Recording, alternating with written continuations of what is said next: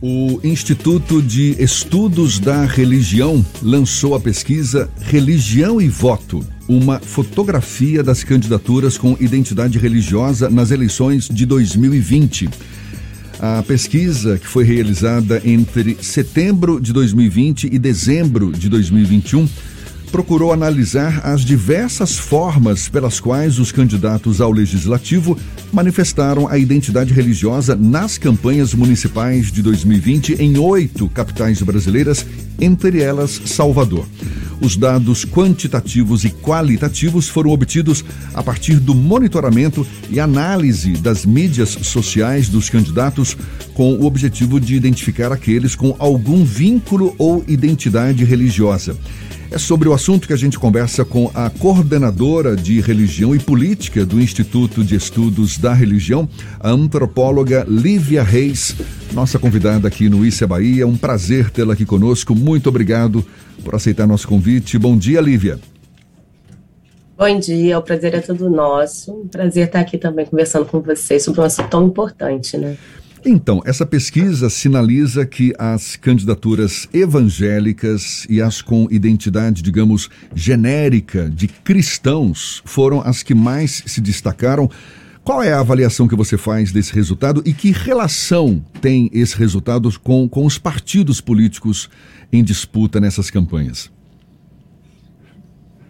Olha, gente, e acho que antes de tudo é importante esclarecer que a gente olhou para as candidaturas que de alguma forma mobilizaram a identidade religiosa, né? Isso significa que a gente não olhou apenas para aquelas candidaturas é, que mobilizaram a religião de forma central durante a campanha, né? Mas também para aquelas pessoas que de alguma forma, de alguma forma explicitaram é, a sua religiosidade durante a campanha. Né? Isso significa o quê? Que existem formas diferentes de comunicar o eleitor, ao eleitor, né, a base moral daquela candidatura, né, que pode ser maior ou menor. É, então, assim, eu acho que antes de tudo é importante destacar que a gente, todas essas pessoas são, estão incluídas no rol de, de, de, de, candidaturas que foram observadas pela nossa pesquisa, né? Então, a gente não olhou só para evangélicos, olhou para católicos, para cristãos, para espíritas, para budistas, enfim, para judeus, para um, todas as religiões assim que apareceram para a gente, né? E, por outro lado, a gente no ISER tem um compromisso público também com qualificar o debate sobre religião e política. Né? A gente sabe é, que a religião é um importante é, fator de sociabilidade da vida dos brasileiros, né? e não é à toa que ela é mobilizada pelas candidaturas, né, que também são pessoas e que também são religiosas, né, então a, a religião faz parte do debate público. É, o que é, se torna um problema apenas né, quando essa religião tenta ser imposta a outras pessoas.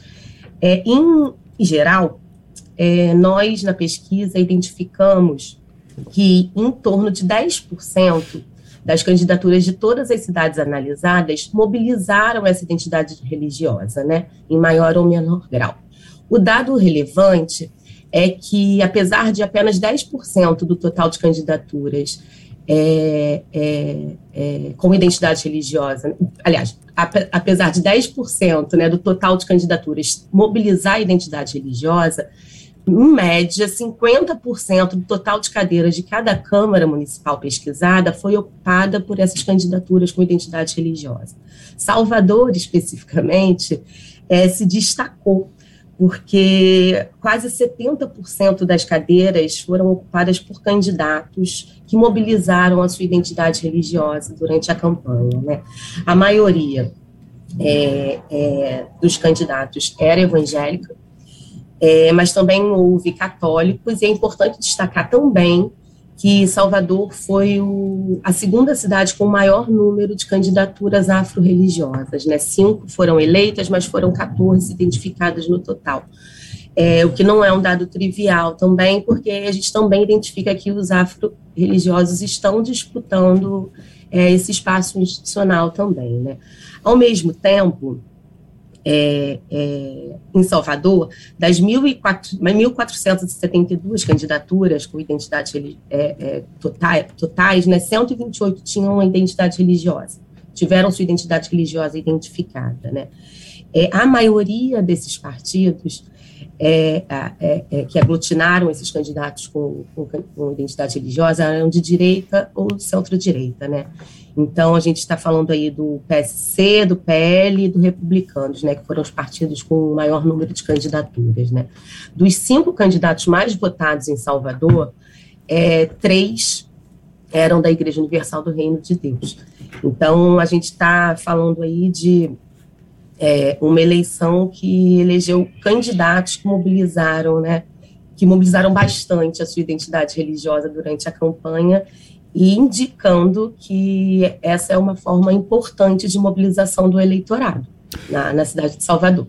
Você ressaltou que a pesquisa procurou identificar candidatos que manifestaram a sua identidade religiosa. Aqueles que não manifestaram Isso. a identidade religiosa ficaram fora da pesquisa, portanto? É, basicamente sim. A gente olhou para todas as candidaturas, né? Como o nosso olhar é direcionado para essas candidaturas que estão que, que, que interessadas em mobilizar a religiosidade durante a campanha eleitoral, a gente é, faz essa diferenciação, né? Então a gente tem, observou do total de candidaturas, a gente olhou para todos, né? Foram 1.472 candidaturas analisadas. Destas 1.472, nós identificamos é, aquelas que tinham, a, que mobilizaram a identidade religiosa de alguma forma, né?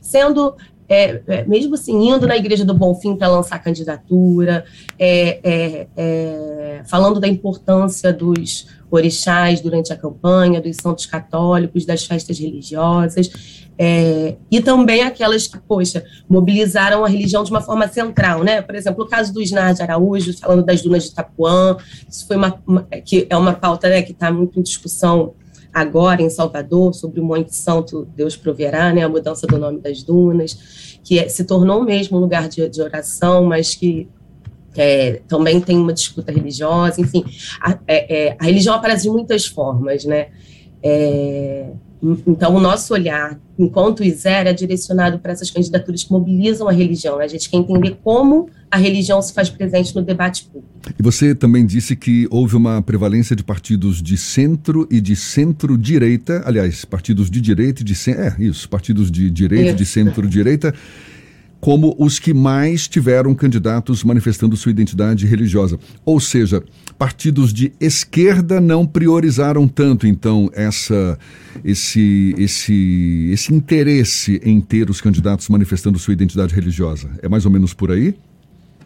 Sim, mas, ao mesmo tempo, é, Salvador, por exemplo, é, teve tem um fenômeno que a gente começou a ver também nas últimas é, de algumas poucas eleições para cá, né, que são essas candidaturas interreligiosas, né, as candidaturas coletivas.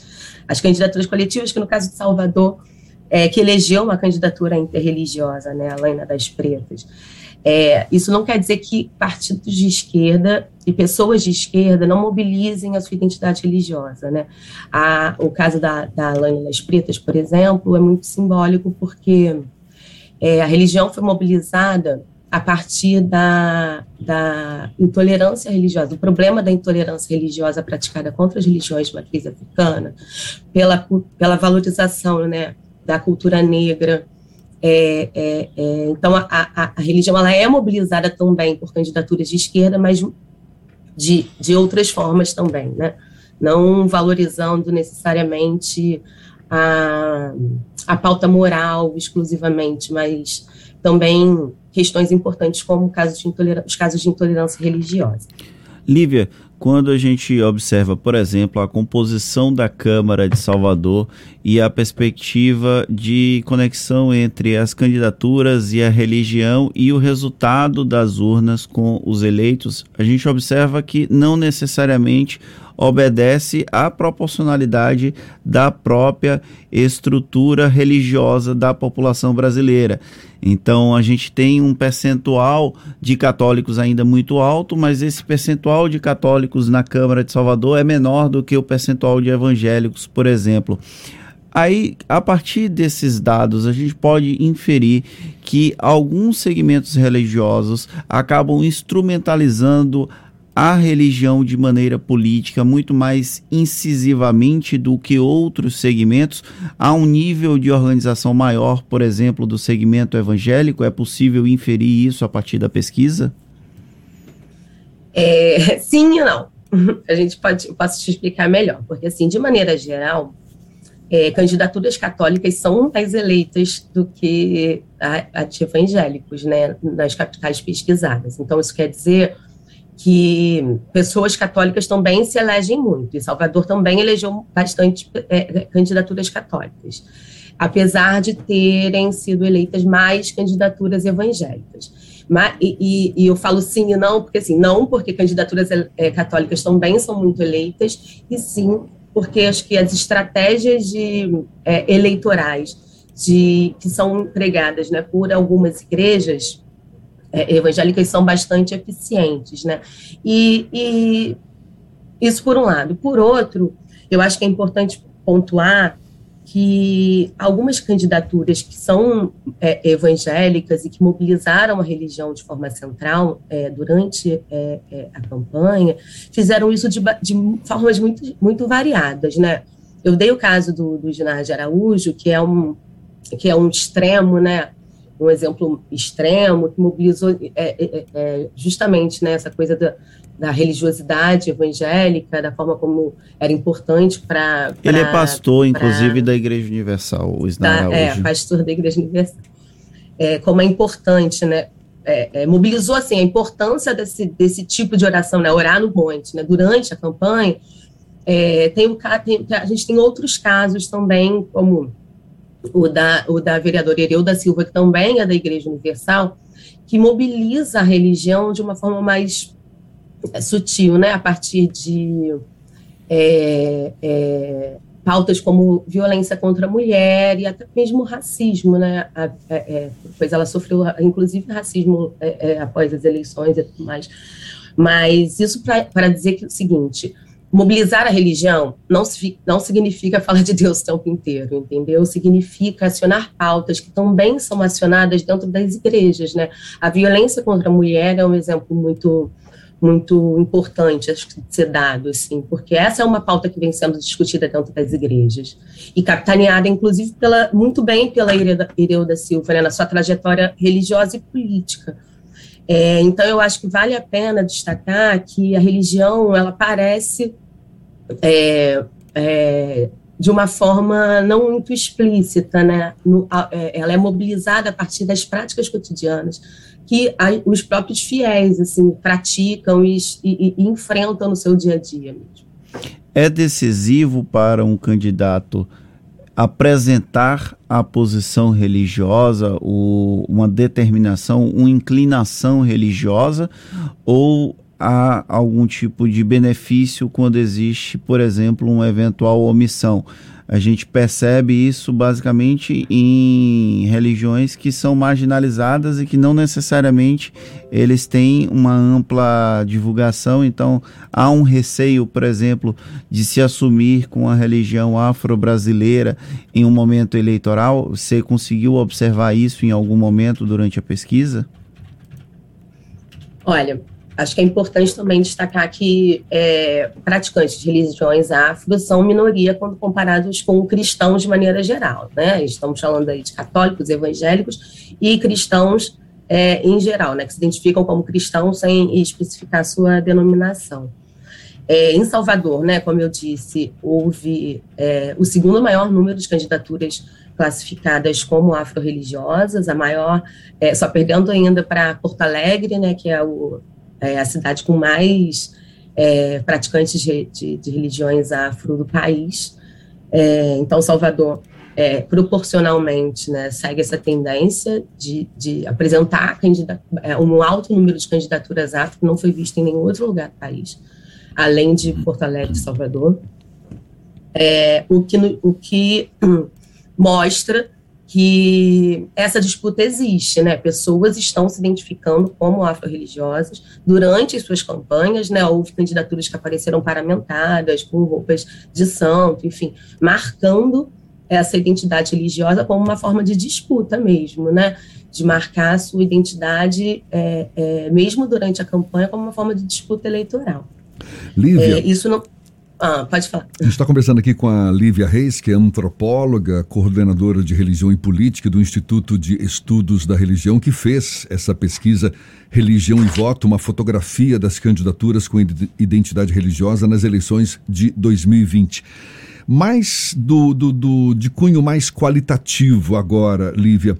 Entre esses candidatos que manifestaram identidade religiosa, quais foram os principais temas abordados nos debates?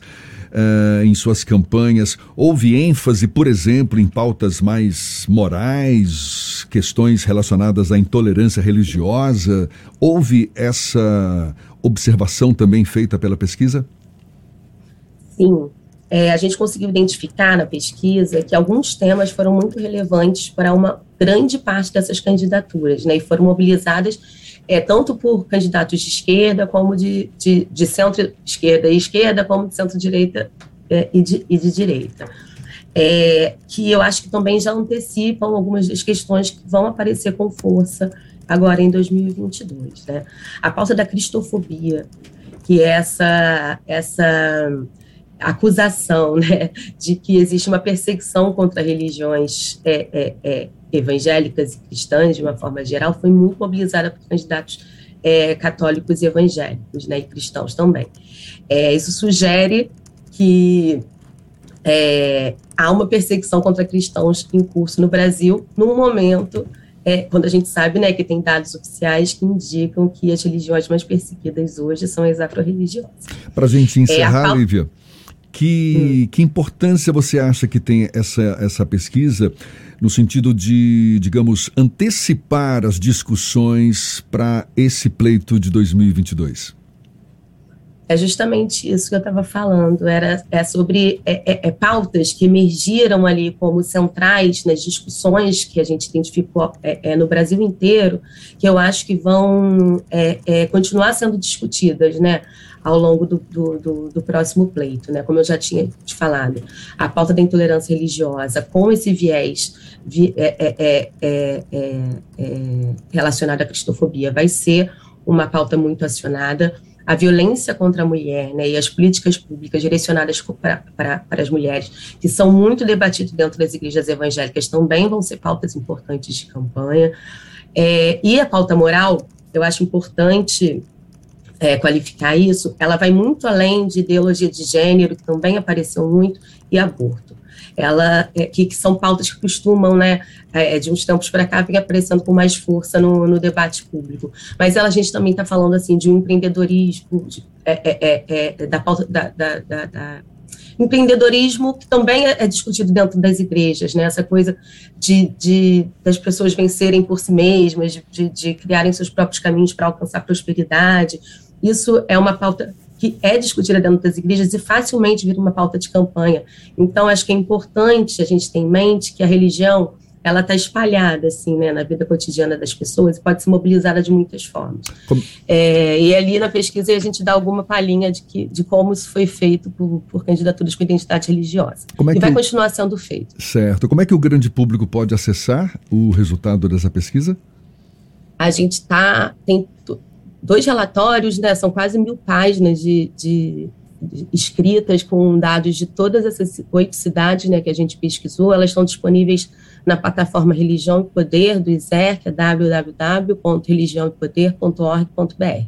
Está tudo disponível para download e é gratuito. Tá certo. Então tá. Muito obrigado. Parabéns pela iniciativa antropóloga Lívia Reis, coordenadora de Religião e Política do Instituto de Estudos da Religião falando conosco sobre essa pesquisa e que, que identificou aí não só os candidatos que manifestaram sua identidade religiosa, como também os temas abordados por eles em suas campanhas, isso nas eleições de 2020. Lívia, mais uma vez, muito obrigado, bom dia e até uma próxima. Obrigada a vocês, gente. Muito obrigada pelo espaço. Bom dia. Esse, esse papo, você sabe, vai estar disponível logo mais na íntegra nos nossos canais no YouTube, Spotify, iTunes, Deezer e Instagram. Agora são 7h48 na tarde fina.